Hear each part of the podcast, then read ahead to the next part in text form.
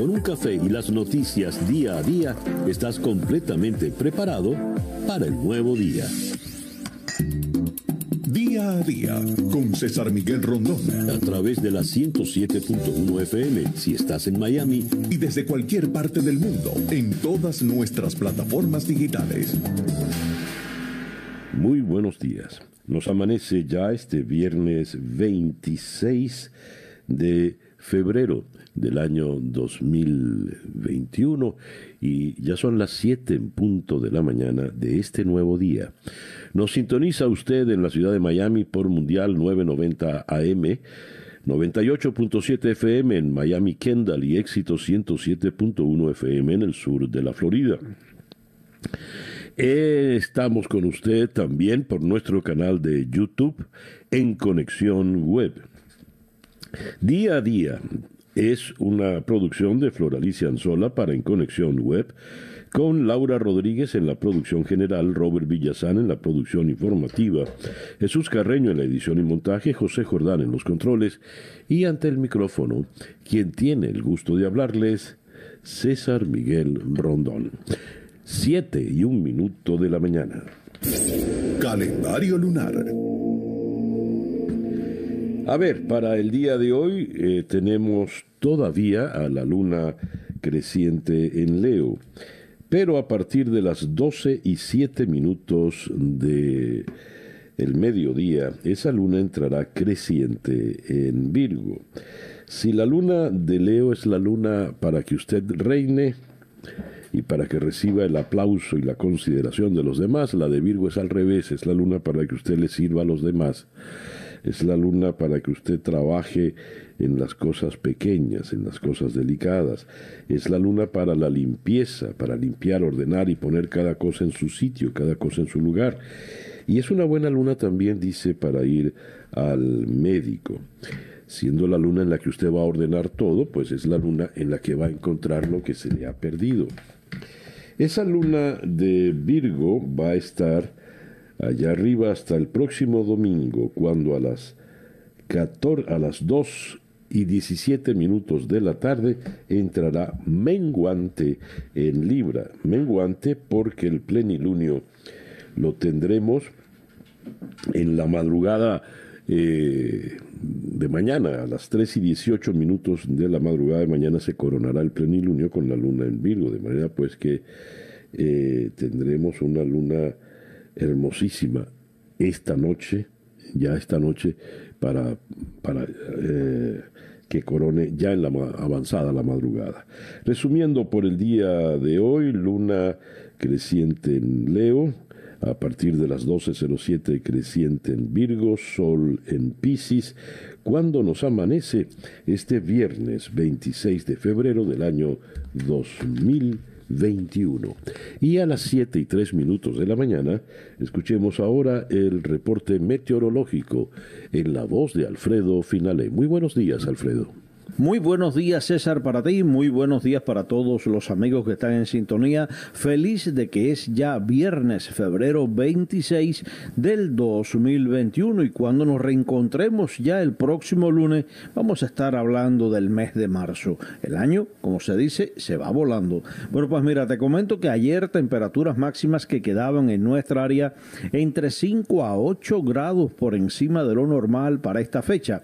Tuvimos temperaturas máximas que quedaban entre 84 a 86 grados Fahrenheit, cuando lo normal para esta fecha sigue siendo alrededor de 79 grados Fahrenheit. Miami llegó a 86, estuvo 7 grados por encima de lo normal para esta fecha. El mapa del tiempo de hoy muestra débil influencia anticiclónica sobre el sur de la Florida, con centros principales de altas presiones ubicados sobre el Atlántico al este de Florida. El nuevo frente casi estacionario se ubica sobre el este, sureste y el sur de la nación. Para nosotros, otro día con poco cambio respecto al día de ayer, mayormente soleado bajo el potencial de lluvias, hoy un poco más ventoso, vientos del este alcanzando de 10 a 15 nudos en áreas marítimas, olas de dos pies de altura, la bahía moderadamente movida y moderado también el riesgo de resacas en zonas del litoral atlántico. Para hoy temperaturas máximas similares a las de ayer, por encima de lo normal se mantienen entre 83 a 86 grados Fahrenheit. Así continuaremos también durante este fin de semana y se mantendrá también el fin de semana mayormente soleado con muy poca lluvia. Yo soy Alfredo Finale y les deseo a todos muy buenos días y también muy buen fin de semana. Muchísimas gracias, Alfredo. Alfredo Finalé es el meteorólogo de nuestra emisora hermana Actualidad 1040 AM en la ciudad de Miami. Las noticias de hoy en Estados Unidos. Estados Unidos ataca Siria, bombardea Siria, territorio sirio. Eh, esta acción es una represalia por ataques de milicias desde Teherán a blancos americanos. Por otra parte, destaca también el Washington Post que Biden está por su propia cuenta tratando de abrir caminos dentro del Partido Republicano. Eh, conversa con algunos de estos gobernadores para eh, poder, eh, algunos gobernadores republicanos, para tratar de avanzar en la en la agenda que tiene prevista. Esto en el Washington Post. En el The New York Times, la normalidad está cerca, dicen eh, los estudiosos, los investigadores, si Estados Unidos se mueve con cautela.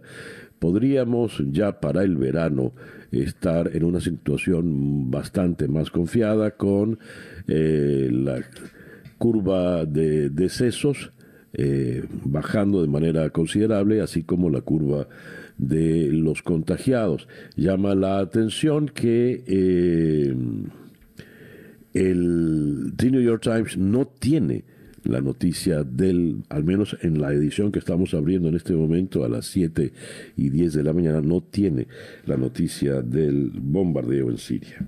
¿De qué se trata? Leo el despacho de Associated Press desde Washington. Estados Unidos lanzó ayer ataques aéreos en Siria contra instalaciones utilizadas por milicias respaldadas por Irán.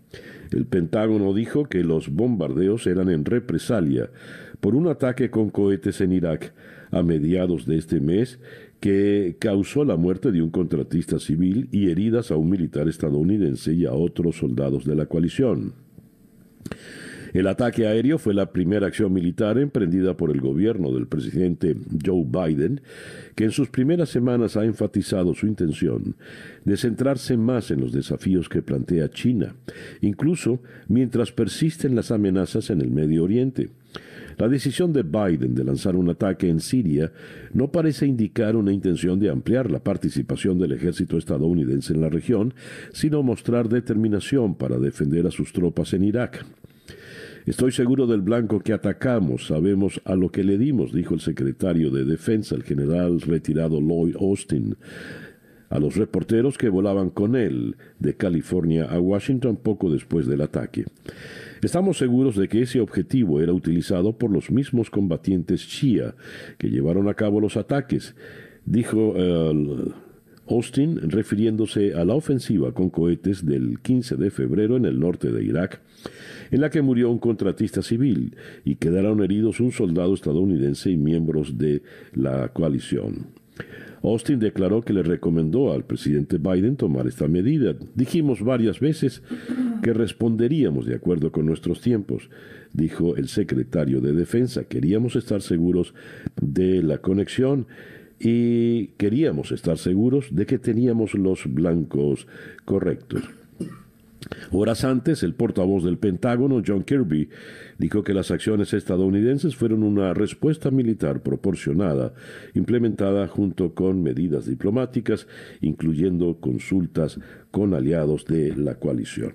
Y esta información de última hora que nos llega con relación al ataque nos dice al menos 22 combatientes de milicias pro-iraníes murieron hoy viernes en un bombardeo de la aviación estadounidense en la provincia de Deir al-Sur, en el este de Siria, en el primer ataque ordenado por el presidente Biden desde su llegada al poder, según el Observatorio Sirio de Derechos Humanos. Esa, pues, la noticia más impactante eh, al momento de comenzar la jornada informativa en el día de hoy.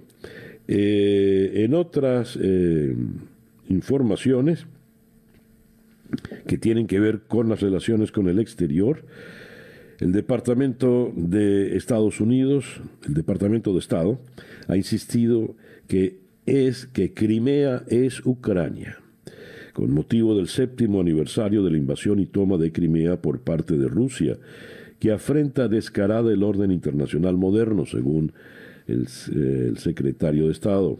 Anthony Blinken emitió un comunicado en el que ha denunciado la creciente militarización de la península en disputa, ya que tiene implicaciones mucho más allá de las fronteras de Ucrania y amenazan la seguridad común del mundo.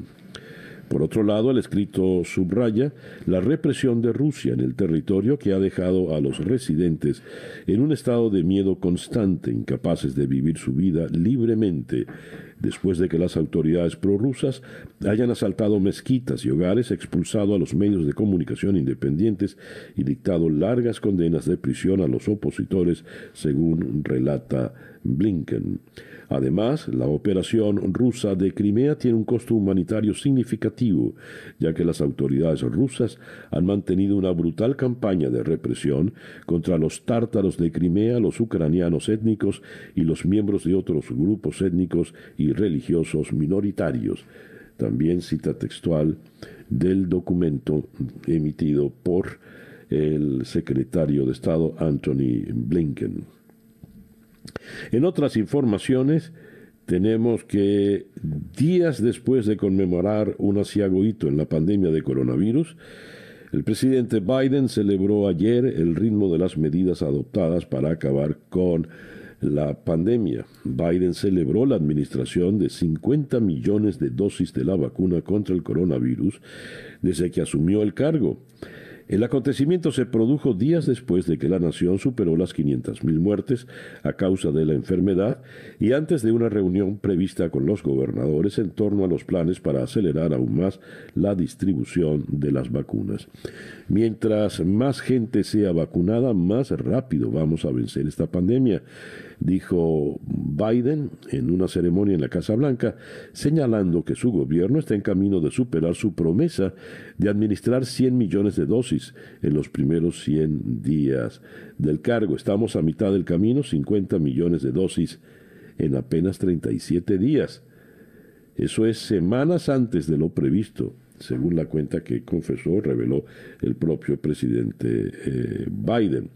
Pero hablando de la pandemia, tenemos una nueva variante en Nueva York. Una nueva variante del coronavirus fue identificada en la ciudad de Nueva York y los expertos reaccionaron a la noticia con cautela y preocupación. La nueva variante apareció por primera vez en la zona de Nueva York a finales de noviembre y desde entonces se ha expandido a estados vecinos, de acuerdo con investigadores del Instituto de Tecnología de California, uno de los equipos que difundió informes sobre su trabajo esta semana. Eh, se desconoce todavía qué tan problemática puede resultar esta variante. Los virus mutan constantemente realizando cambios en su código genético conforme se propagan y replican. Eh, la mayoría no son de mayor preocupación, dijo François Ballot, director del Instituto de Genética del University College en Londres. Sin embargo, resulta útil identificarlos pronto, etiquetarlos y plantear inquietudes. Y tenemos en otra información el eh, presidente Biden ordenó reanudar la emisión de tarjetas de residencia permanente Green Cards, que fue suspendida por su predecesor durante la pandemia y que, según abogados, estaba bloqueando la mayor parte de la inmigración legal a los Estados Unidos. Biden retiró una suspensión implementada por Trump y en una proclama eh, dijo que cerrarle la puerta a los inmigrantes legales no promueve los intereses de los Estados Unidos. La Cámara de Representantes de Estados Unidos aprueba un proyecto de ley que prohíbe la discriminación de las personas de la colectividad LGBTQ. La Cámara de Representantes aprobó esto en el día de ayer. Eh, prohíbe discriminación en ámbitos como empleo, vivienda, educación, a la hora de recibir créditos o formar parte de jurados. El reloj indica que ya son las 7 y 18 minutos de la mañana acá en día a día. Estas son las noticias de Venezuela. Tengo acá la primera página virtual del diario El Nacional de Caracas, donde como gran titular se lee Maduro anima a la gente a abrir cuentas en divisas en los bancos nacionales sin ningún aporte inicial. Comillas, desde los que reciben remesas o los que tienen algún negocito y perciben alguna cosa en moneda extranjera pueden tener una cuenta en el país, dijo el jefe del régimen durante una intervención transmitida eh, en la noche del miércoles por Venezolana de Televisión.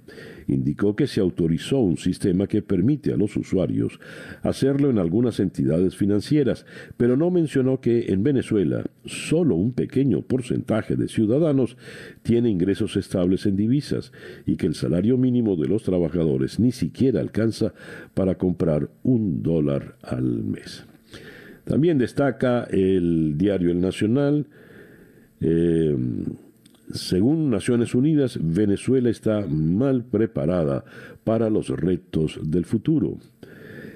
Venezuela se ubica en la posición 99 de 158 economías en una clasificación sobre avances tecnológicos, elaborada por la Conferencia de Naciones Unidas para el Comercio y el Desarrollo. Estados Unidos, Suiza y Reino Unido son las naciones de mejor desempeño en nuevas tecnologías como la Big Data, mientras Brasil y Chile están a la cabeza en Latinoamérica. El informe mide variables que incluyen el estado de las telecomunicaciones, la capacitación y las facilidades de financiamiento. Y eh, tenemos acá que la canciller de España viajó a Colombia y evalúa la situación de los migrantes. Arancha González Laya realiza una visita oficial en la que uno de los temas será el apoyo español a las últimas medidas de protección tomadas por el gobierno de Iván Duque para los venezolanos que han llegado a ese país. En otras informaciones eh, sobre Venezuela, tenemos esta desde Bruselas. La Unión Europea respondió a Venezuela y declaró persona non grata a la embajadora del país sudamericano ante el bloque de 27 naciones, un día después de que Venezuela hiciera lo propio con la representante de la misión diplomática ante la Unión. Venezuela le dio el miércoles a Isabel Brillante Pedrosa, la embajadora de la Unión Europea, un plazo de 72 horas para abandonar el país. Pues la medida contra la jefa de la misión de Venezuela fue propuesta a los países miembros de la Unión por el jefe de política exterior de la Unión Europea, Josep Borrell. La Unión Europea considera esta declaración, la de Venezuela, totalmente injustificada y contraria al objetivo de la Unión Europea de desarrollar relaciones y crear asociaciones en terceros países, declaró el Consejo Europeo que representa a los Estados miembros.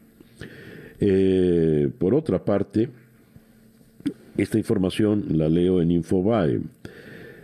Un dirigente opositor, diputado del viejo Parlamento controlado por la oposición, fue detenido la noche del jueves en Venezuela por agentes policiales, según denunció Juan Guaidó y sus aliados. Gilberto Sojo fue secuestrado por los órganos represivos de la dictadura, dice un mensaje en la cuenta de Twitter de la anterior Asamblea Nacional. Eh, dice acá, eh, Guaidó en Twitter responsabilizó a la FAES, la Fuerza de Acciones Especiales de la Policía Nacional. No nos detendrán en nuestra lucha, dijo Guaidó. Eh, las autoridades, sin embargo, como es su costumbre, no han reconocido absolutamente nada hasta el momento. Según un despacho de la agencia EFE desde Caracas, Venezuela registró cerca de un millón de delitos en los últimos tres años y medio. Un balance que está prácticamente copado por los llamados, crímenes comunes, entre los que se cuenta el robo y el hurto, según eh, el fiscal de la dictadura Tarek William Saab. Desde agosto del 2017, dijo, se han contabilizado 786.105 delitos comunes, lo cual ha derivado en 1.092.817 actuaciones, de las cuales 111.969 terminaron como acusaciones formales. Esto en el balance de la Fiscalía ante la Asamblea Nacional. El presidente encargado de Venezuela, tal como lo tratan en el diario Las Américas de Miami, pidió a los trabajadores alzar la voz y mantener la protesta por sus derechos. Denuncia que el salario hoy por hoy en Venezuela es de apenas 0.6 dólares. Hoy el salario mínimo de un trabajador en Venezuela es de apenas 60 centavos de dólar. Los trabajadores venezolanos tienen muy clara la respuesta ante esto y lo hemos visto las últimas semanas en el Estado Bolívar, alzar la voz en las calles y reivindicar con unión y movilización nuestros derechos. Y eh, cerramos acá. Eh, ¿Qué son las divisas convertibles mencionadas por Maduro? Esto sirve como medio de pago en diversos lugares del mundo porque puede ser cambiada por la moneda del país local al tipo de cambio vigente sin enfrentar mayores restricciones gubernamentales. Esto lo traemos en el pitazo donde dan como una suerte de, guía para abrir las cuentas en, dólares. Y eh, en el estímulo hay un artículo que viene con este título. Maduro anuncia el Bolívar digital. ¿Con qué se come eso? Nicolás Maduro, líder del chavismo, lanzó una sorpresa económica, el Bolívar digital. Una nueva moneda, un pájaro, un avión, no está claro. Pero eso fue lo que anunció.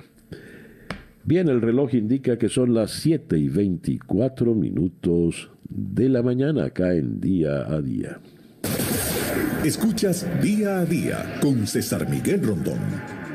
Nuestra agenda para el día de hoy, viernes 26 de febrero, la vamos a comenzar en la ciudad de Austin, en Texas, con la periodista Joy Díaz. ¿Cuál es la situación en el estado? ¿Qué se espera eh, de la visita presidencial que hará Biden en el día de hoy? Eh, la Casa Blanca informó que Biden viajará para encontrarse con diversos líderes locales y debatir esfuerzos de alivio por la tormenta. De Austin vamos, perdón, de Austin vamos a ir a Jerusalén para conversar con el periodista Gabriel Ventasgal eh, a propósito del ataque, el bombardeo de Estados Unidos eh, contra estructuras de milicianos en Siria. Vamos a abordar esto muy cerca del escenario, en la ciudad de Jerusalén.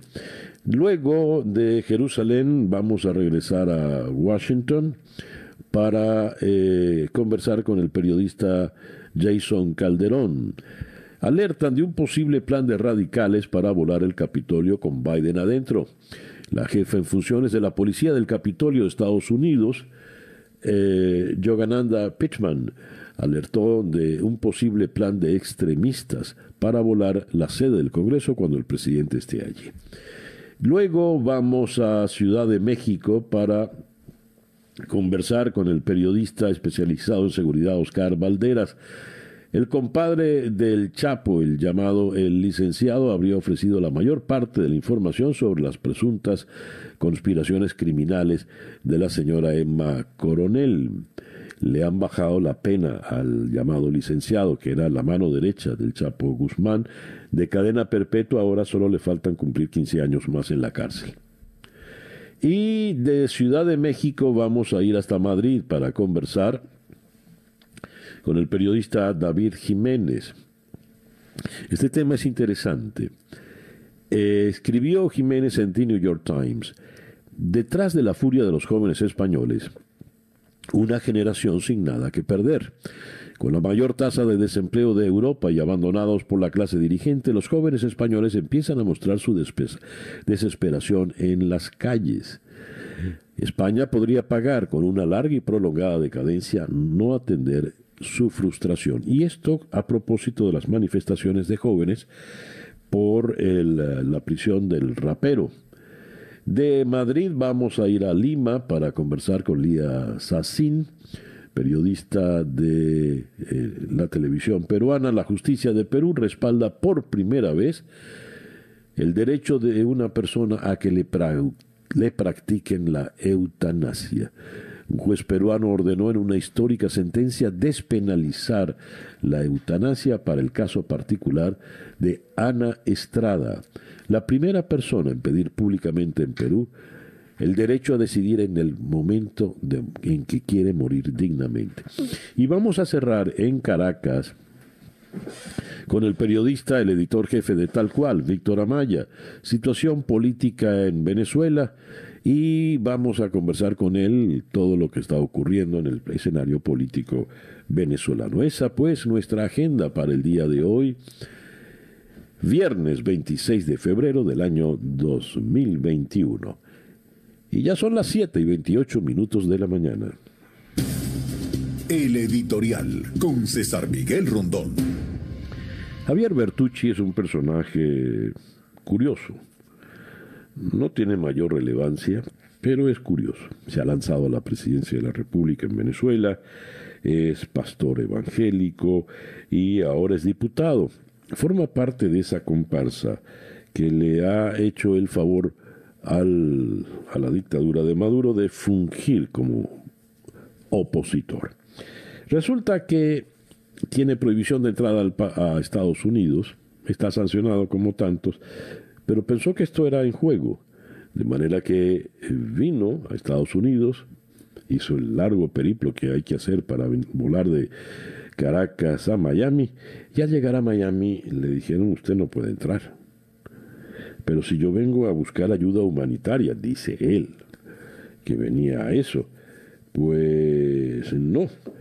Eh, pero yo soy diputado. No, usted no lo reconocemos como parlamentario ni tampoco como opositor, según Vladimir Villegas, que le dijeron los agentes de inmigración. Entonces se quejó de que pasó 12 horas en una celda. Y dirá celda el, cuartito, ¿no? A donde llevan. Y tuvo que regresar a, Venezuela. Eh, realmente no sé qué buscaba Bertucci en Estados Unidos, pero pensó que las sanciones personales eran un juego. ¿Y qué vino a hacer acá de verdad? En fin, una anécdota más. El reloj indica que en este momento ya son las 7 y 37 minutos de la mañana, Capicúa. Esto es día a día. Y escuchemos ahora el Coronavirus Update en la voz de Juan Camilo Gómez. Buenos días, Juan Camilo. Buenos días, César Miguel. Hoy, viernes 26 de febrero, amanecemos con más de 113 millones de casos de coronavirus en todo el mundo, que dejan más de 2.500.000 muertos. En Estados Unidos tenemos más de 28.4 millones de casos confirmados, que dejan más de 508.000 muertos. En Florida, 1.890.000 casos confirmados, que dejan un total de 30.477 muertos. Muchísimas gracias, Juan Camilo. Juan Camilo Gómez es nuestro compañero en la emisora hermana Actualidad 1040 AM. El reloj indica 7 y 38 minutos de la mañana. Noticias de Latinoamérica. Brasil, uno de los países más castigados por la pandemia en el mundo, registró en las últimas 24 horas 1.541 muertes por COVID-19 y superó los 250.000 fallecimientos por el coronavirus, según información del Ministerio de Salud.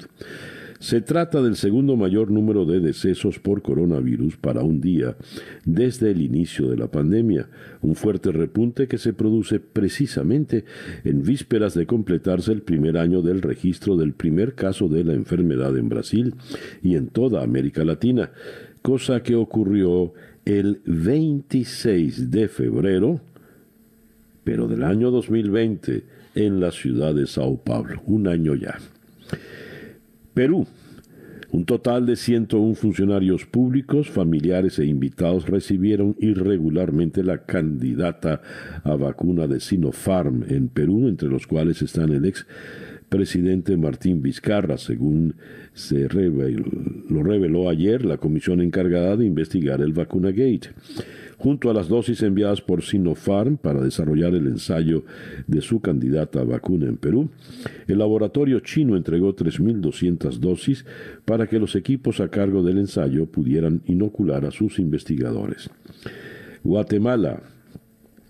Ronaldo Estrada, viceministro de Cultura y Deportes y uno de los señalados de presuntamente haber participado en el fraude por la compra de 30.000 pruebas falsas para detectar COVID cuando fungió como gerente financiero del Ministerio de Salud, se separa del cargo por dos meses mientras la Fiscalía investiga el caso. En un comunicado de prensa, el Ministerio de Cultura y Deportes dijo que aceptó la petición de Estrada de separarse sin goce de salario mientras solventa su situación jurídica. Estrada, que firmó el contrato de compra, ha dicho que es inocente de los cargos que le acusan. Argentina. El plan de vacunación contra el nuevo coronavirus volvió a ser foco de cuestionamientos luego de que la justicia impulsó una investigación para determinar si las autoridades de la capital cometieron irregularidades en el reparto de las dosis de la vacuna rusa Sputnik V. El fiscal puso bajo investigación al alcalde de Buenos Aires, Horacio Rodríguez Larreta, y al ministro de Salud capitalino, Fernán Quirós, y solicitó al juez Ariel Lijo varias medidas de prueba para avanzar con la pesquisa. Cuba.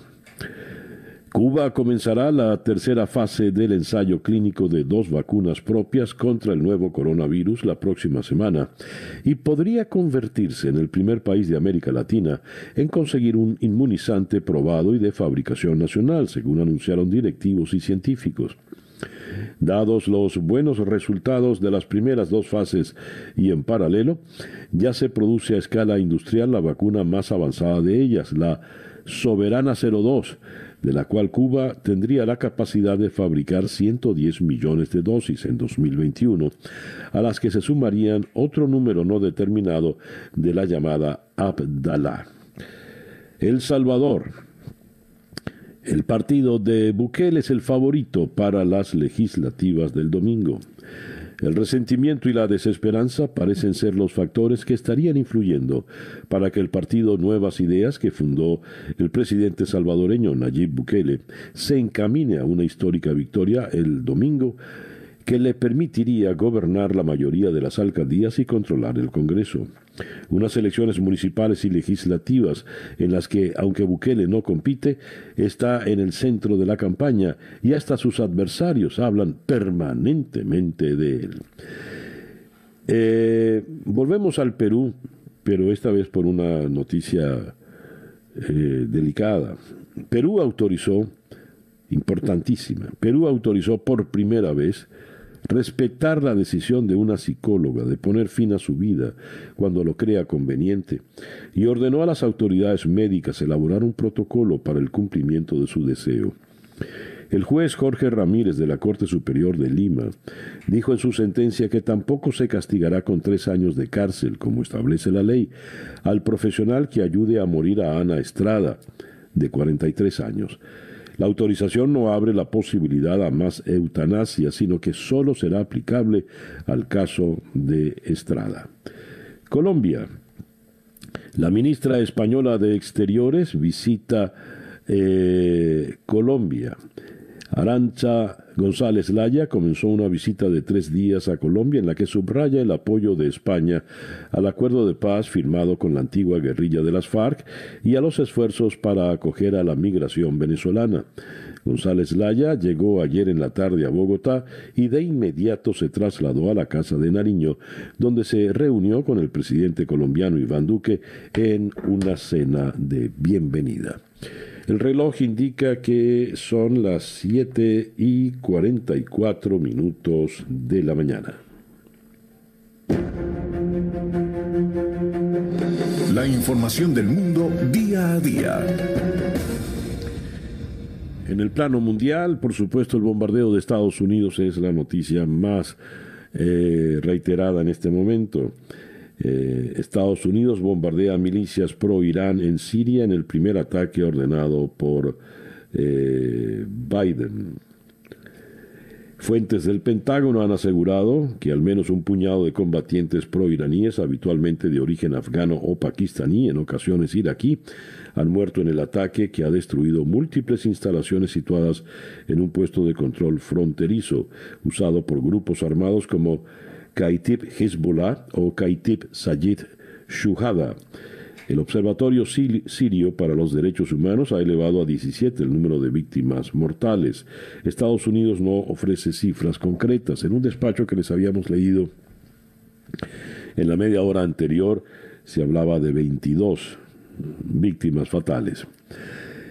La señora Angela Merkel anunció que los socios europeos pondrán en marcha un pasaporte de vacunación del coronavirus para el verano que podría hacer posibles los viajes dentro de la Unión Europea. La canciller alemana explicó que todos los socios estaban de acuerdo en el desarrollo de un sistema que permita compatibilizar los diferentes pasaportes de vacunación que están elaborando los 27 miembros de la, de la comunidad. La Comisión Europea tiene ahora tres meses para definir las condiciones técnicas de este sistema y los líderes confían en que este operativo en los próximos meses y en que este operativo esté listo para los próximos meses y el verano. Por otra parte, eh, tenemos acá que en Rusia eh, Alexei Navalny trasladado a un centro penitenciario desconocido. Según informó su abogado, Vadim Kopsev, Navalny fue trasladado por etapas desde la prisión preventiva número uno de Moscú. El traslado tiene lugar después de que la justicia rusa rechazara el pasado 20 de febrero el recurso presentado por los abogados de Navalny contra la pena de tres años y medio de cárcel dictada contra el opositor por un antiguo caso penal de fraude y lavado de dinero. Como es tradición, el preso, al igual que su familia y sus abogados, no conocerán su nuevo destino hasta que concluya el traslado. Los condenados en Rusia suelen ser trasladados durante días o semanas en vagones especiales, proceso conocido como etapirovanie, y que es muy criticado por los defensores de derechos humanos por su falta de humanidad. La cumbre europea, que termina hoy viernes, reafirmará la voluntad de la Unión de recortar la dependencia militar de Estados Unidos, un impulso a los planes europeos de defensa que llega a pesar de la mejor sintonía con la administración del demócrata Joe Biden. El borrador de la declaración de la cumbre subraya, no obstante, el compromiso de mantener una estrecha colaboración con la OTAN y en un gesto destinado a calmar el resquemor de algunos aliados ante la creciente independencia europea, los 27 líderes de la Unión han invitado a la reunión al secretario general de la Alianza Atlántica, Jens Stoltenberg, quien recuerda una y otra vez que la Unión Europea por sí sola no puede garantizar la seguridad de Europa.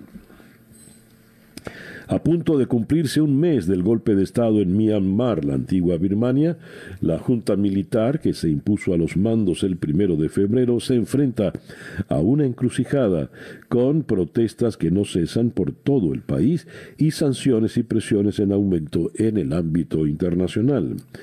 Un masivo movimiento de desobediencia civil ha paralizado hospitales y bancos, entre otros servicios fundamentales, poniendo en peligro la ya de por sí frágil economía birmana. Una situación que puede tomar muy distintos derroteros en el corto y, mediano plazo, o bien llevando a los militares a la mesa de negociaciones, o resultando en medidas aún más represivas que las vistas hasta ahora, con cuatro fallecidos incluyendo un policía durante las protestas y más de medio millar de arrestados. El primer ministro de Armenia, Nikol Pashinyan, ha ordenado el cese del jefe del Estado Mayor, Onik Gasparyan, quien había encabezado una carta firmada por más de 40 altos cargos militares exigiendo la renuncia de Pashinyan por la derrota de Armenia en el conflicto de Nagorno-Karabaj con Azerbaiyán, que se saldó con la muerte de unos 6.000 soldados y unos 150 civiles. Y en Jerusalén, el controvertido plan del primer ministro israelí Benjamin Netanyahu de enviar excedentes de vacunas contra el coronavirus a un grupo de naciones aliadas, fue congelado tras ser impugnado judicialmente, según anunció el despacho de Netanyahu. Es el giro más reciente de una saga que ha suscitado dudas en Israel sobre la autoridad de Netanyahu para tomar decisiones y su determinación de ayudar a naciones distantes en África y América Latina, cuando los territorios palestinos vecinos tienen dificultades para garantizar sus propios suministros de inoculaciones. El plan también muestra cómo, en un momento de escasez mundial, la vacuna se ha convertido en un activo que puede ser aprovechado para obtener mayor presencia diplomática. Y cerramos en eh, China. El presidente chino Xi Jinping declaró que el país ha concluido su titánica tarea de erradicar la pobreza extrema uno de los proyectos estrella del mandatario desde que llegó al poder tras sacar a 98.99 millones de personas de la miseria en los últimos ocho años. Hoy declaramos solemnemente un completo éxito en la lucha contra la pobreza en el país. Cita textual para Xi en una ceremonia en el Gran Palacio del Pueblo en Pekín. El reloj indica en este momento 7 y 51 minutos de la mañana. Día a día con César Miguel Rondón. Comenzamos nuestra agenda de entrevistas en el día de hoy en la ciudad de Jerusalén, donde en la línea telefónica está el periodista Gabriel Ventasgal. Gabriel, muchas gracias por atendernos en el día de hoy. Un gran placer. Gabriel, ¿qué nos puedes comentar del bombardeo de Estados Unidos a puntos en el este de Siria, donde estaban milicias pro-iraníes? Bien, fuera del suceso que es un ataque contra bases de una sucursal de Hezbollah de los chiitas sobre suelo sirio, en la frontera entre Siria e Irak. Es una acción que sorprende, ¿eh? realmente sorprende, porque lo que nosotros esperábamos en el Medio Oriente era que el gobierno norteamericano nuevo se deje guiar o se guíe por una especie de nueva política parecida a la de Obama, guiada por Robert Malley, que es el encargado de negociar con Irán. Y eh, la, la premisa era intentar nuevamente meter en la comunidad internacional a Irán a través de negociar cediendo. Y los iraníes, Ali Khamenei decía, ante todo, antes de negociar nuevamente con ustedes, quiero que me quiten las sanciones. Y eh, Estados Unidos hizo una serie de gestos que los iraníes debían haberlo interpretado como una especie de gestos de acercamiento, liberar a un preso iraní, no de, eh, intentar sacar de la lista de los grupos terroristas a los hutíes en Yemen y demás. Mientras que esto ocurría, hoy a la noche nos enteramos de que utilizan la fuerza física contra alguien iraní. Es una especie de mensaje de decirle a los iraníes, miren que nosotros tenemos todavía la opción de uso de la fuerza física. ¿Qué consecuencias puede traer esto, Gabriel? Bien, eh, el mensaje, si fuese captado de forma correcta, es que eh, no está, Estados Unidos no va a sacrificar todo su potencial político para acercarse a Irán y todavía mantiene la fuerza física y también indica a sus socios de la región del Medio Oriente que la fuerza física puede ser usada también por países como, por ejemplo, Israel o incluso una alianza árabe saudita, Bahrein y Emiratos Árabes contra Irán. Esa es una primera consecuencia. La pregunta es si esta política de mostrar que el garrote sigue latente se mantenga sobre el tiempo, durante el tiempo, o es un hecho esporádico. Pero eso lo vamos a ver las próximas semanas. A ver, pongamos esto en contexto. A ver, el giro entre que ha dado Biden, por ejemplo, con Arabia Saudita. eh, por un lado habla con el rey, pero por el otro dice que va a sacar los documentos eh, sobre el asesinato de Khashoggi. ¿Cómo podemos entender esto? Porque la dualidad es la siguiente. Los gobiernos demócratas, de forma creo yo correcta, han dicho nosotros no podemos defender los derechos humanos solamente de Estados Unidos. Consideramos que es importante defender los derechos humanos en el mundo. Y por eso vamos a criticar a países que violan los derechos humanos, por ejemplo, Arabia Saudita o en el pasado Egipto cuando no había elecciones. ¿Estamos de acuerdo? O sea, esa es una política, la política de derechos humanos. Por otro lado, cuando tú impones los derechos humanos occidentales en el Medio Oriente, puedes recibir algo completamente contrario a lo que tú suponías. Por ejemplo, una elección libre en donde ganen los radicales islámicos. Y esto provoca una primavera árabe, porque no nos engañemos. Uno de los causantes de la primavera árabe fue el presidente Obama, mm. que fue interpretado en el Medio Oriente como que eh, impulsaba a traicionar a los dictadores. Entonces, la política dual es la siguiente, defendemos los derechos humanos, pero entendemos que tenemos que convivir con dictadores porque la democracia no puede imponerse en Medio Oriente con facilidad. Ya, a ver, eh, son acciones eh, en apariencia de primer momento pueden lucir contradictorias, pero por lo que estás comentando, Gabriel, uno intuye que hay toda una estrategia coherente moviendo los hilos, en definitiva. ¿Es así? Yo creo que era, aunque parezca raro, para el Medio Oriente la estrategia de Donald Trump era mucho más coherente que la actual, ¿eh? Porque Donald Trump separaba el mundo entre buenos y malos de manera dicotómica y todo aquel que no estaba con él era castigado. Entonces dividía el mundo. ¿Quién eran los malos en el Medio Oriente? Mm, Irán, eh, los palestinos, eh, los grupos terroristas. Entonces era mucho más clara la política de él. Ahora, la política de eh, Irán, con respecto a Irán, de Biden y también de Obama, pero todavía Biden no sabemos exactamente, es una política de hecho dual, como con todos. Por un lado, queremos acercarnos y queremos que Irán se calme a través de acercarlos a un pacto, nuevo pacto nuclear. Por otro lado, entendemos que si no presionamos por la fuerza también, y los iraníes no se convencen que existe la, la opción militar, quizás no somos convincentes. Entonces creo yo que esa dualidad es interpretada por los países del Medio Oriente y lo interpretan de forma sospechosa, César. Mm. A ver, Gabriel, una última pregunta. En este bombardeo se ataca territorio sirio y Siria es el país aliado de Rusia y ya es una guerra muy larga la que se desarrolla allí pero se ataca también a milicias iraníes o pro-Irán, de manera tal de que está atacando de forma directa a dos adversarios de, peso. ¿Qué consecuencias podría traer en, en el caso de cada uno de ellos? Excelente pregunta, porque fíjate lo que sucede.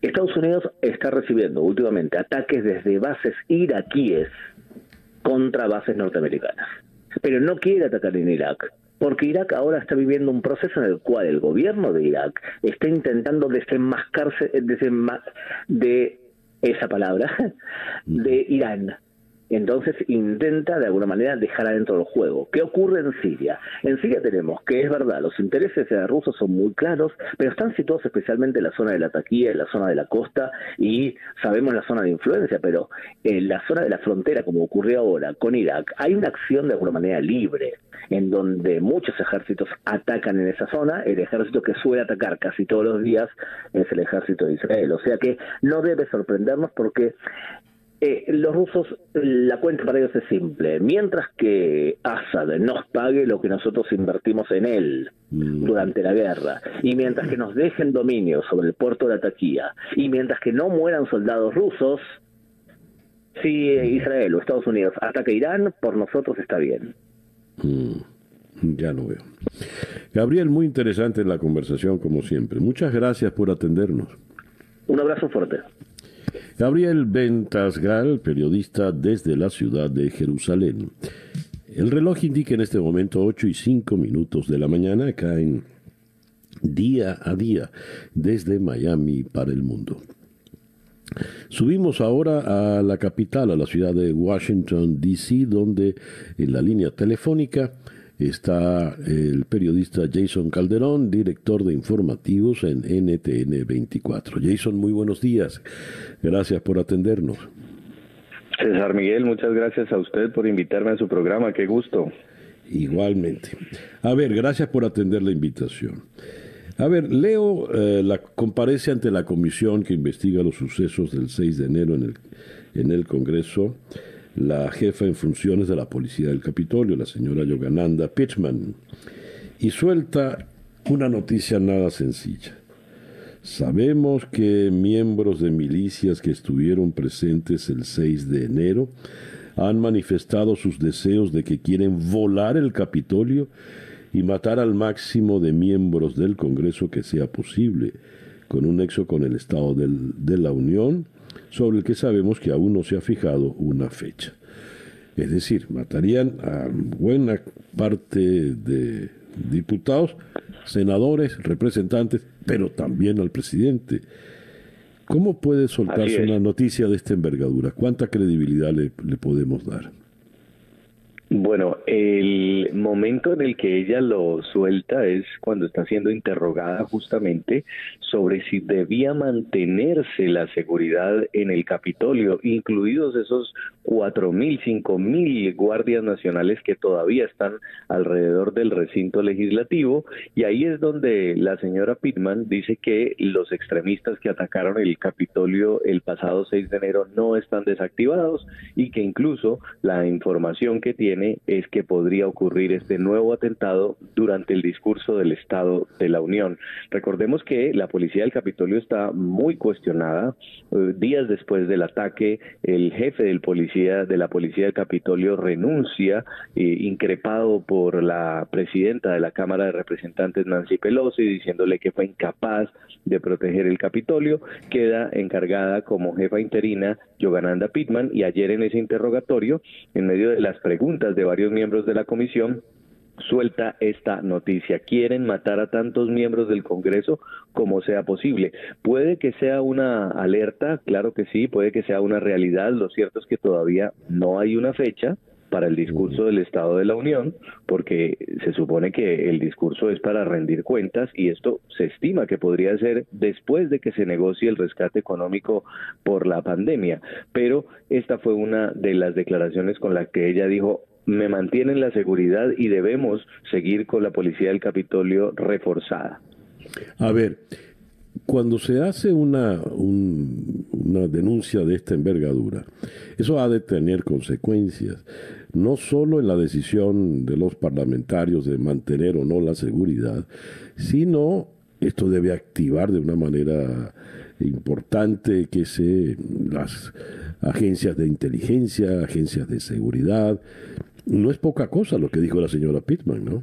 ¿Qué, puede ocurrir? Pues, eh, imagínese, es decir, usar la palabra volar el Capitolio con el presidente Biden adentro y con la idea de matar a cuantos congresistas sea posible es un ataque de una magnitud gigantesca, incluso que superaría los mismos eh, hechos del 6 de enero, donde hubo una, una, un asalto al Capitolio, pero no se trató en ningún momento del uso de explosivos activos. si bien desactivaron algunas bombas caseras en los alrededores, no hubo una explosión dentro del Capitolio. Esto lo deberá investigar, por supuesto, el FBI y todas las agencias de inteligencia de de, cara a lo que viene, porque ya los congresistas en este momento empiezan otra vez a tener pánico y están trabajando en medio de la incertidumbre de qué lo pueda pasar en las próximas horas a la, a la seguridad de los legisladores. Ya. ¿Y qué sabe Jason usted de, de la de las investigaciones que se llevan adelante sobre los violentos del 6 de enero. ¿Qué sabemos de ellos? Buena parte están presos, pero funcionan realmente como esa organización perfectamente concatenada a la que alude la señora Pittman. Pues eh, César Miguel, en el tiempo en el que nosotros estuvimos cubriendo justamente el asalto al Capitolio, los asaltantes, los radicales, los simpatizantes comentaban en los bares que estaban alrededor del Capitolio que esto no los iba a dejar tranquilos y que ellos iban a continuar. Y una vez se les ha desactivado las diferentes redes sociales, ellos han continuado hablando a través de otro tipo de sistemas de mensajería y algunos son mensajes muy fuertes, pero hasta el momento pues las pistas sobre si ese ataque fue espontáneo o no todavía no dejan claro. Hasta el momento eh, las detenciones siguen siendo importantes, más de un centenar de detenidos, el Buró Federal de Investigaciones, otras agencias siguen interrogando a estas personas para saber quiénes fueron los organizadores, si realmente hubo un apoyo por parte de la bancada republicana, por parte de la misma policía del Capitolio, pero el secuestro, el asesinato de los legisladores, como muchos lo han querido decir, todavía no se sabe si realmente era el objetivo de los asaltantes o simplemente era eh, enviar un mensaje simbólico, tomarse el Capitolio y decir que esa sede es de ellos. La movilización online continúa y las agencias siguen investigando todo lo que sale en redes sociales alrededor de incitaciones o estrategias para atacar o ocupar nuevamente el Congreso. Ya. Entonces, ¿qué va a ocurrir por lo pronto? ¿Permanecerán los guardias nacionales en Washington? ¿Permanecerán eh, la, la reja de seguridad? ¿Todas estas medidas? Exacto, por el momento, eh, recordemos, el Capitolio está completamente acordonado por un cerco, también tiene un alambre de púa y tiene estos cinco mil guardias eh, nacionales. Los congresistas están trabajando, pero las visitas del público al Capitolio han sido canceladas, son solo los congresistas los que pueden entrar al Capitolio y los responsables de la seguridad siguen investigando qué pudiera pasar ante una amenaza de este tipo. Ese día, el día del, asalto al Capitolio, había 1.200 policías del Capitolio. No sabemos si en un eventual discurso del Estado de la Unión se vaya a volver a ver esa imagen de 10.000 o 15.000 guardias nacionales protegiendo, entienda usted, a toda la personalidad política que está alrededor de ese discurso y todo lo que tiene que ver con el discurso del Estado de la Unión. Ya. Jason, muchísimas gracias por atendernos en esta mañana. Gracias, César Miguel. Un gusto, siempre a la orden. Gracias. Jason Calderón es el director de informativos en NTN 24 desde la ciudad de Washington. Son las 8 y 13 minutos de la mañana. Día a día. Y de Washington vamos ahora a la ciudad de Austin, en Texas, donde en la línea telefónica está Joy Díaz de el diario radial Texas Standard. Joy, muy buenos días, gracias por atendernos. ¿Qué tal, César Miguel? Un placer. Joy, el presidente Biden eh, viaja hoy a Texas y pues la idea es eh, ponerse al tanto eh, in situ de la, de la tragedia por la que pasó el Estado. ¿Qué planes hay para esta visita? ¿Qué se espera de esta visita? Bueno, el presidente se va a reunir con los líderes estatales. Los líderes estatales en este momento se encuentran bajo una presión muy fuerte porque haz de cuenta que todo lo que pudo haber salido mal, salió mal. Eh, en Texas, ustedes se imaginan que eh, viviendo en Miami, que tenemos un clima pues similar, ¿verdad? Caliente casi todo el tiempo, pero de repente, muy de repente tenemos inviernos fuertes. Y eso es lo que pasó ahorita, una de esas de repente, ¿verdad? Y no solamente eso, sino que aparte de tener tormenta de hielo y de nieve, como yo nunca he visto en los 16 años que llevo viviendo en Texas, Aparte de eso, nos quedamos sin electricidad y sin agua. Entonces, el presidente viene, como normalmente vienen los presidentes cuando hay una tragedia, ¿verdad?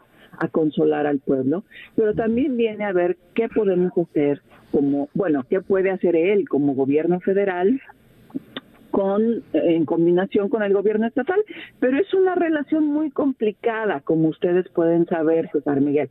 ¿Por qué? Porque Texas es un estado rojísimo, y el gobierno de Biden representa un gobierno azul. y a Texas no le gusta eso, entonces hay mucho roce. Entonces, ¿qué podemos esperar? Pues realmente no sabemos muy bien, pero lo que sí hay es muy buenas intenciones de parte de todos. A ver, eh, ¿con qué tipo de funcionarios se reunirá él? ¿Se reunirá con el gobernador? Por ejemplo, Abbott.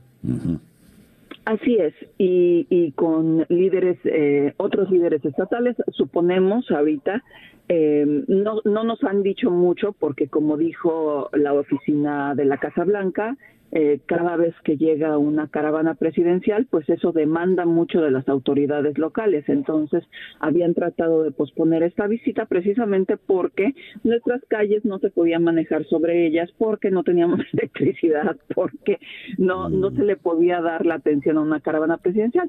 Pero sí se espera que se reúna con el gobernador eh, Greg Abbott, que es republicano y que tiene fama de, detestar el gobierno federal y no solo de detestar el gobierno federal, mucho más cuando está al mando de un demócrata. Pero ha sido muy criticado él y toda la administración del Estado en medio de la crisis. ¿Eso no hará que cambie un poco, cambien un poco los aires eh, políticos en el Estado?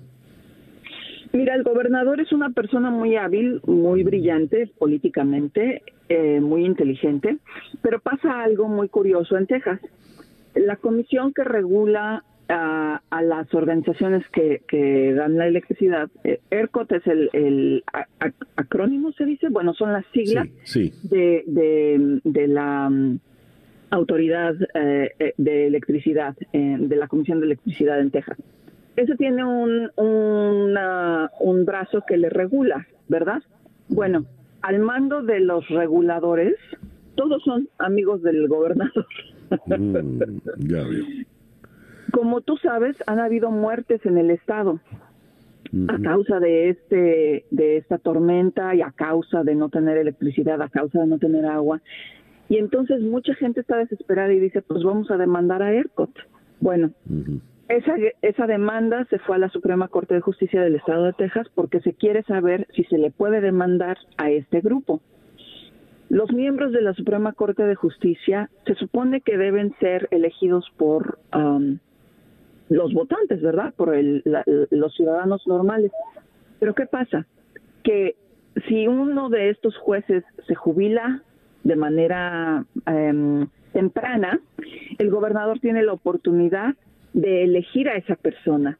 ¿Y cuántas personas crees que han sido elegidas en vez de por el pueblo, por el gobernador? De nueve personas, ocho de esos jueces han sido elegidos por el gobernador. Entonces el gobernador ahorita, mm. ahorita que los ciudadanos decimos, bueno, ¿a quién echamos la culpa, verdad? Te das cuenta que muchos dedos están apuntando al gobernador. Entonces, en este momento su actitud es diferente. Su actitud con el gobierno federal es diferente y su actitud con los ciudadanos es diferente. ¿A qué hora será el encuentro con Biden y Abbott? Perdóname, eso sí no lo sé. Eh, te, diría, pero te, estaría mintiendo. En, este momento no lo sé. Lo que sí te puedo decir es que, a pesar de que si tú buscas en las redes sociales ya se supone que ya todos tenemos electricidad, se supone que ya todos tenemos agua, pero algo que es muy importante recordar es que a pesar de que las ciudades ya abrieron el agua, ya, ya nos restablecieron el servicio, la mitad, casi la mitad de la gente en las grandes ciudades de Texas, y las grandes ciudades de Texas son las grandes ciudades del país, Casi la mitad de esas personas viven en departamentos y en los departamentos más de un millón de personas están sin agua. ¿Por qué? Porque las tuberías pequeñas se congelaron y se reventaron y no tenemos la suficiente cantidad de tuberías para reemplazarlas ni la suficiente cantidad de plomeros. ¿Quién se iba a imaginar? ¿Quién se iba a imaginar? Joy, muchísimas gracias por eh, atendernos en la mañana de hoy. Siempre es un placer conversar contigo. César Miguel, para mí es un placer, cuando gusten. Gracias. Joy Díaz, de el diario radial Texas Standard, desde la ciudad de Austin. El reloj indica que en este momento ya son las 8 y 23 minutos de la mañana. Vamos ahora a cruzar el océano y en la ciudad de Madrid En la línea telefónica tenemos al periodista y escritor David Jiménez, quien es habitual colaborador de The New York Times. David, muy buenos días, muy buenas tardes para usted. Hola, ¿qué tal? Buenos días. David, le he leído el artículo eh, que publicó The New York Times, Detrás de la furia de los jóvenes españoles, una generación sin nada que perder. Con la mayor tasa de desempleo de Europa y abandonados por la clase dirigente, los jóvenes españoles empiezan a mostrar su desesperación en las calles. España podría pagar con una larga y prolongada decadencia no atender su frustración. ¿Está hablando usted de estos que están manifestando recientemente por la prisión del rapero catalán. Sí, eh, bueno, eh, ese es el último incidente que hemos tenido de jóvenes en la calle, pero llevamos ya mm, meses, ¿no? Con eh, cualquier justificación acaba con gente en la calle, a veces con disturbios y sin querer justificar a los que usan violencia, porque ha habido actos de violencia que yo creo que son inaceptables, sí es verdad que se detecta una frustración, un enfado cada vez mayor, una indignación de esa población joven que como bien decías, eh, estamos ahora mismo con cuatro de cada diez que no tienen trabajo. Y los que lo tienen están viviendo muchas veces en precario, como repartidores, eh, camareros y demás, con sueldos muy bajos. Eh, el acceso a la vivienda es casi imposible para ellos, sus perspectivas de mejorar y de futuro eh, pues son muy oscuras y por eso digo en una parte del artículo que claro que un país donde mm, los jóvenes miran al futuro con tanto pesimismo como los nuestros difícilmente puede el país en sí mirar con optimismo a ese futuro a ver ¿por qué son pesimistas? ¿Por qué están tan frustrados ante el futuro? Si estando en Europa, pues el, ciclo, eh, claro, la pandemia fue un inconveniente mayúsculo, ¿cierto? Pero eh, Europa va a salir pronto de esto, ha tomado todas las medidas necesarias y un porvenir luminoso podría estar incluyendo a España en esta perspectiva. ¿Por qué los jóvenes españoles no lo ven así? Sí, es cierto que hay esperanza, ¿no? España va a recibir 140 mil millones de euros de ayuda de Europa para intentar salir de la crisis, que como somos un país receptor de, de turismo, que es una de las grandes industrias, pues es uno de los más golpeados también por la crisis. Pero es que en el caso de los jóvenes viene de la anterior crisis, del 2008. Ya aquella crisis golpeó a los jóvenes mucho más que a los pensionistas o a los mayores. Eh, y se les ha juntado con esta otra crisis, ¿no? Entonces, tenemos una generación de jóvenes que mayoritariamente de una manera masiva han completado sus estudios universitarios, muchos de ellos están preparados, hablan idiomas, han hecho eh, estudios eh, más allá de la universidad y sin embargo ven que sus posibilidades profesionales y laborales y de desarrollo personal están muy limitadas por un mercado de trabajo que está cerrado a ellos, ¿no? Es, es la generación por encima de ellos que ya está instalada la que tiene unos trabajos que tratan de defender pero hay muy pocas oportunidades. Es verdad que Europa nos protege mucho de los problemas, por ejemplo, que en el caso de algunos países latinoamericanos, pues cuando llegan estas crisis no hay, digamos, esa red de seguridad que te da Europa de ayudas y demás. Pero aún así, claro, ellos lo ven desde la perspectiva mm, suya propia, ¿no? De jóvenes que están en un país europeo y ven que se tienen que ir a Alemania o a Francia o a otros países para buscar oportunidades que no encuentran en España. Hay una, una situación que me resulta paradójica y es que estamos hablando de jóvenes en un país donde la dirigencia es joven. Eh, si comparamos con eh, las edades de Biden, Trump en Estados Unidos, de eh, López Obrador en México, por citar a, algunos, o la señora Merkel en, Alemania, o el mismo Boris Johnson, estamos hablando de gente joven. Sánchez es joven, Iglesias es joven, Pablo Casado es, es joven. Cuando David usted dice estos jóvenes, ¿no hay un reclamo intergeneracional también acá? Aquí habría que hablar de del perfil de los viejóvenes que son nuestros políticos, ¿no?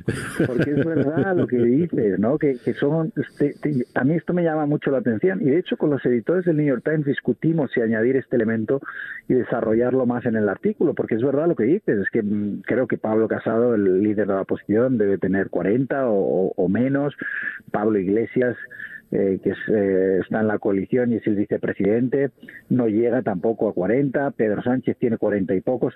Es decir, es verdad que es una generación muy joven, pero forman parte de la partitocracia española y se comportan como si fueran muy viejos, es decir, no han hecho gran cosa que no sea empezar con 20 años en el partido mm, y ir subiendo escalones a base de conspiración, a base de, intriga y demás, pero yo creo que no están en contacto con la generación ni, ni con los de su edad y sobre todo no con los de una edad más joven, una generación anterior, porque no han pasado por sus dificultades ni, ni han tenido que afrontar los desafíos de, de, toda esta generación porque ellos se instalaron en esa partitocracia y ahí les ha ido muy bien. Y ahí yo creo que hay una desconexión. Ya lo veo, ya lo veo.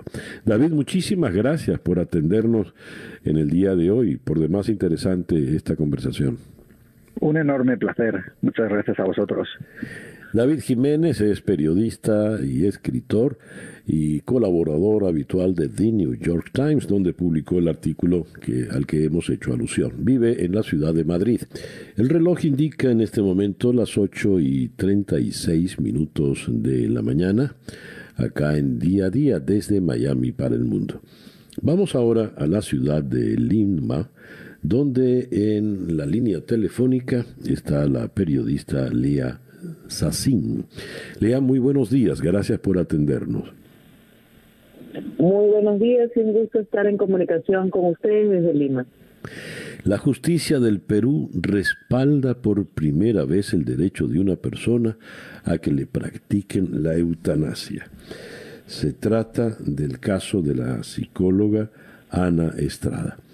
A ver, ¿cuál es el caso de Ana Estrada. ¿Qué le ocurre a ella, que es además una mujer eh, muy joven, 44 años de edad? Así es, Ana Estrada es la primera persona en el Perú que ha iniciado una batalla legal en busca de que se reconozca su derecho a una muerte digna a través del procedimiento técnico de la eutanasia. Ana tiene 44 años, es psicóloga. Ella empezó eh, toda su campaña a través de las redes sociales, tiene un blog Ana busca la muerte digna.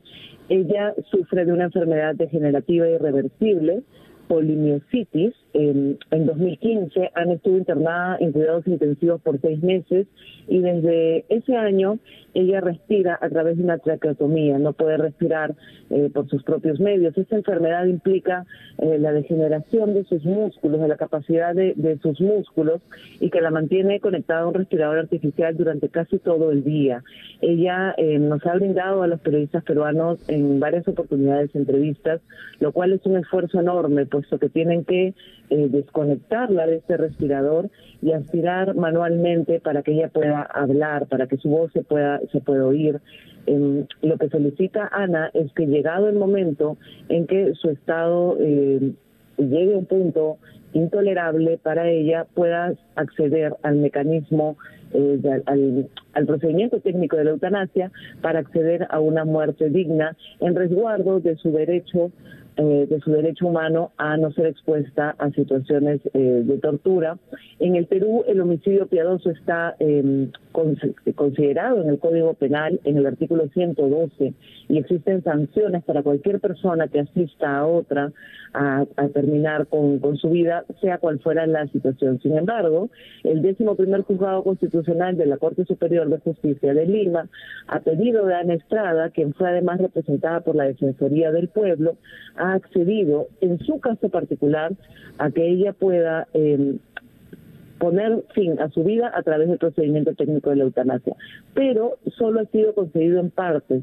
La parte que no ha sido concedida es que esto no aplica para otros casos. Esto es solamente para el caso de Ana Estrada. A ver, Lía, ¿qué, ¿qué procede ahora? El juez dijo, sí, cómo no, usted puede tener una muerte digna. Lía, eh, eh, perdona, Ana Estrada va a decidir entonces cuándo es ese momento. Es correcto. Eh, será ella quien decida cuál es el, momento. En este, en este instante, Ana se encuentra en una situación estable. Como les comentaba, ella eh, ha brindado varias entrevistas eh, como parte de esta, de esta campaña que ella emprendió, no solo por ella, el pedido que ella hacía para que se siente un precedente, sin embargo, no ha sido así. Muchos Muchos abogados opinan que lo que corresponde aquí ya sería una acción a través eh, del Congreso. Sin embargo, esta no es una instancia final. La sentencia obliga al Ministerio de Salud y a Salud, que son los dos sistemas de salud que existen en el Perú, a respetar la decisión y pide a Salud, que es el sistema de salud que atiende actualmente a Ana Estrada, que a desarrollar el protocolo adecuado para que cuando llegue el momento ella pueda, pueda hacer uso de su derecho a una muerte digna.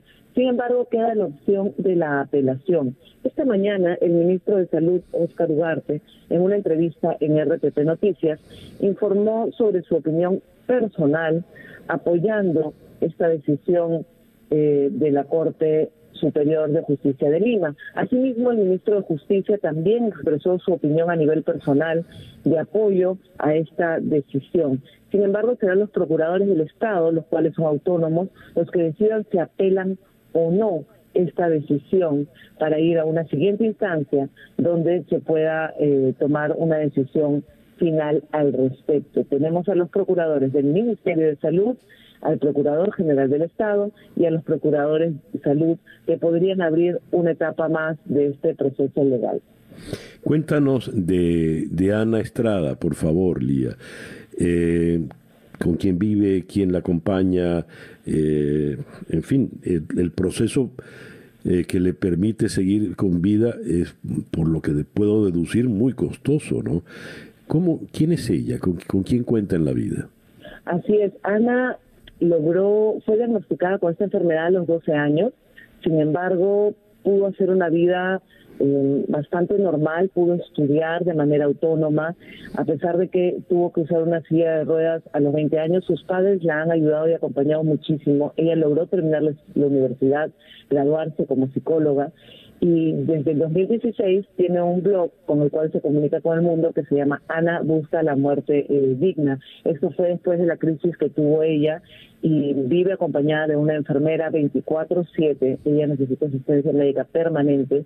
Eh, como les comentaba, tiene un soporte para poder eh, respirar y Ana es muy activa en las redes sociales ella apoya muchísimas causas y me gustaría rescatar lo que escribió ella en su Twitter cuando se enteró de la noticia, hizo un largo comunicado y en la parte final eh, dijo que dedica este primer logro a las que no se les escucha, a las niñas y adolescentes y mujeres que tienen que callar o que han callado. Yo soy la voz para cada una de ellas. Recordemos que para Ana el hablar es una, una actividad bastante, bastante complicada y sin embargo lo hace cada vez que es necesario para, para elevar eh, esta causa que viene, que viene acompañando. Ella fue diagnosticada a los 12 años, eh, sin embargo es desde 2015 que está postrada básicamente en su cama, eventualmente puede sentarse en una silla de ruedas, y como les comentaba, sí tiene una compañía de acompañamiento médico 24 24/7 para poder estar estar con vida, ¿no?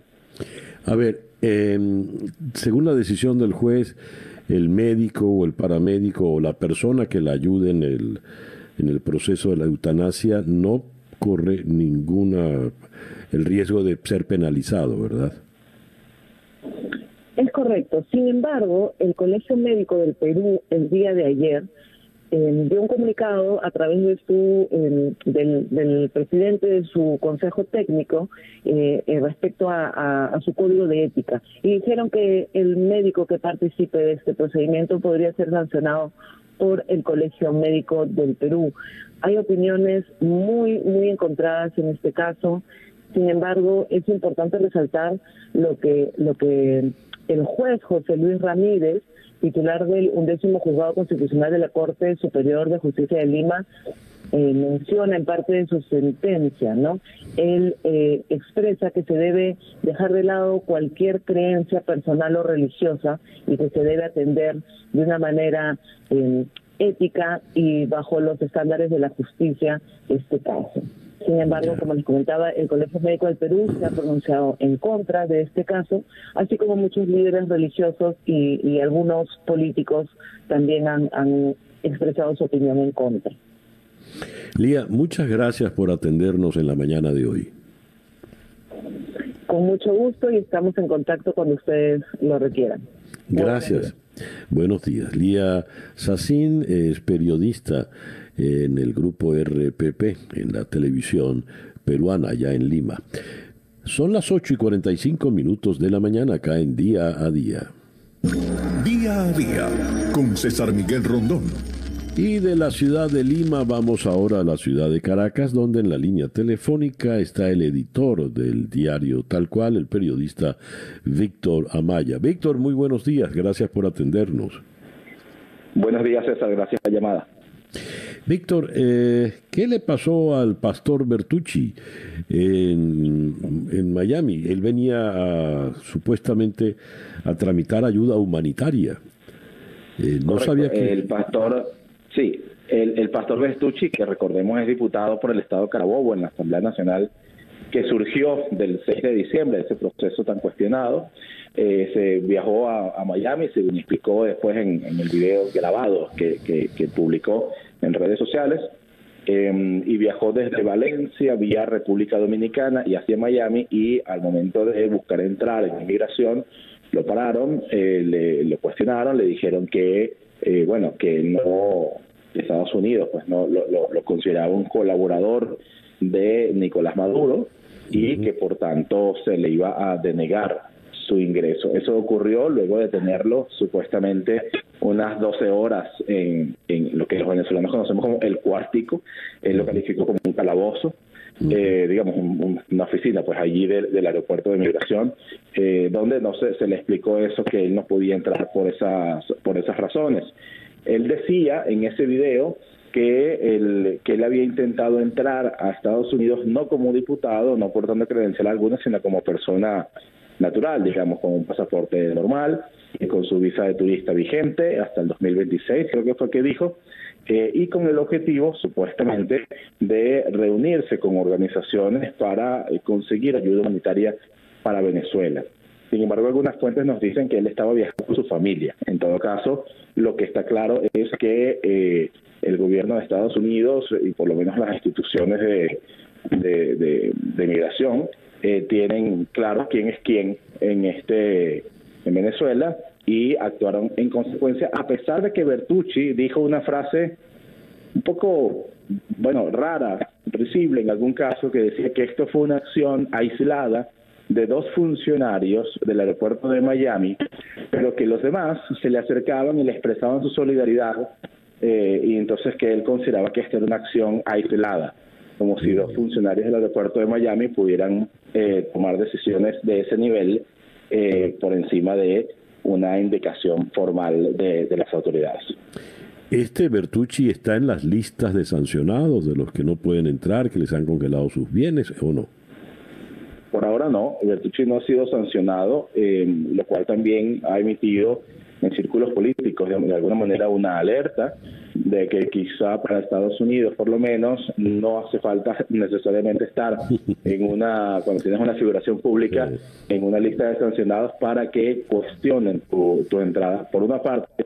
Pero por otra parte también que quizá pudiera estarte preparando una nueva lista de sancionados que incluya ahora sí a Javier Bertucci.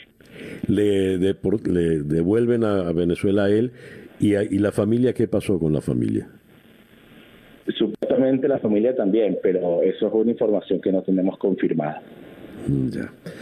O sea que pensó que era juego el, eh, el enfrentamiento, el ataque eh, de, del gobierno de Estados Unidos, sea Trump o sea Biden, con, en relación al caso de la dictadura venezolana, ¿no? No se lo tomó en serio. Eh, Correcto, él decía que, que, bueno, que él explicaba allí que él era opositor, que él llegó por votos a la Asamblea Nacional, que él eh, tenía representación eh, ganada en elecciones, no sé qué, pero claro, toda esa narrativa se enfrenta con una respuesta eh, institucional por parte de Estados Unidos que dice, Bien, pero esa elección en la que se participó no fue una elección, fue, fraudulenta y cualquier resultado, por lo tanto, es fraudulento. Así que vestirse de legitimidad eh, con base en unos votos surgidos de ese 6 de diciembre, pues tampoco es que se tapa demasiado. Ahora, mientras eso le ocurría a Bertucci, tengo acá esta información que leo en Infobae. Gilberto Sojo fue secuestrado por los órganos represivos de la dictadura, eh, ha denunciado Juan Guaidó. ¿Qué nos puedes decir al respecto, Víctor? Anoche se dio la, información antes de que, la, de que Juan Guaidó y el Centro de Comunicación Nacional eh, lo, lo, informara, ya se estaba corriendo entre periodistas, a Gilberto Sojo, que recordemos es un diputado suplente del Estado Aragua de la Asamblea Electa en 2015 lo había secuestrado las FAES, funcionarios de las FAES de la Policía Nacional Bolivariana aquí en Caracas. Eh, no está claro el motivo, ni está claro en este momento, no es que no está claro, es que no se sabe el paradero del diputado Sojo.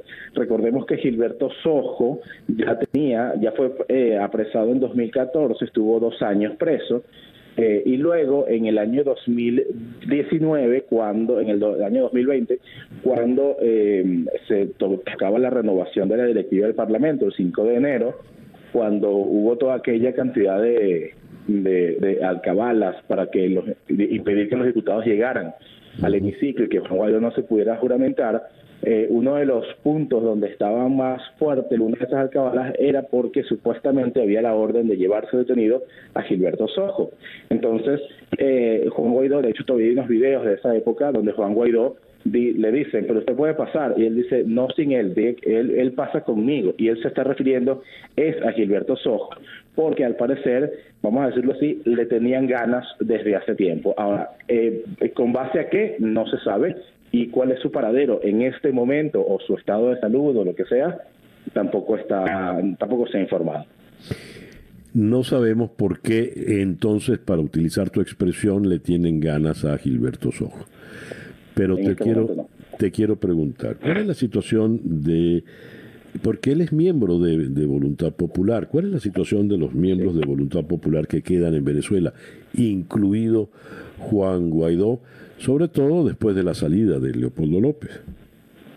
Correcto. Los integrantes de Voluntad Popular, algunos de sus dirigentes que están acá en Venezuela, eh, mantienen su activismo político activo, digamos, en la calle. Recientemente hemos visto eh, participaciones públicas, por ejemplo, del diputado eh, Guevara, que participa en las, en las eh, reuniones y, y las actividades convocadas por la Asamblea Nacional también, aunque no está formalmente en voluntad popular, pero eh, se le relaciona con ese partido, Luis Florido, también ha tenido actividad eh, incluso pública en calles. La semana pasada estuvo en unas asambleas populares en, el estado Vargas, por ejemplo, eh, y bueno, Juan Guaidó que tiene su, su agenda de vez en cuando en la calle, muchas veces por, por, por escenarios virtuales, pero siguen en Caracas, particularmente él, supuestamente desde su casa, la mayoría de los días desde su casa, donde incluso ha atendido a periodistas que lo han ido a, entrevistar y fotografiar en su casa que queda en el este de Caracas. Eh, digamos que todos los diputados se sienten, y cuando uno habla con ellos por entrevistas y demás, todos los diputados se sienten con una espada de Damocles, saben que en cualquier momento el gobierno puede actuar bajo su idea de que ellos están usurpando eh, el cargo de diputados, porque la narrativa oficial es que hay una nueva asamblea electa el 6 de diciembre, eh, y entonces pueden actuar contra ellos. Eh, es un temor permanente, digamos, constante, pero bueno, ellos siguen haciendo su, su activismo en la medida de lo posible. Víctor, muchísimas gracias por atendernos en la mañana de hoy. Muchísimas gracias, César. Saludos a todos.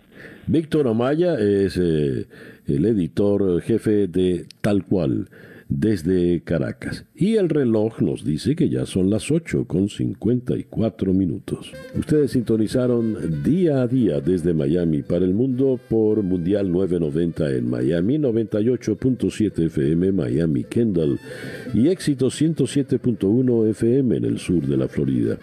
Y en nuestro canal en eh, YouTube, en Conexión Web. Día a día Es una producción de Floralicia Anzola para En Conexión Web con Laura Rodríguez en la producción general, Robert Villazán en la producción informativa, Jesús Carreño en la edición y montaje, José Jordán en los controles y ante el micrófono, quien tuvo el gusto de hablarles, César Miguel Rondón.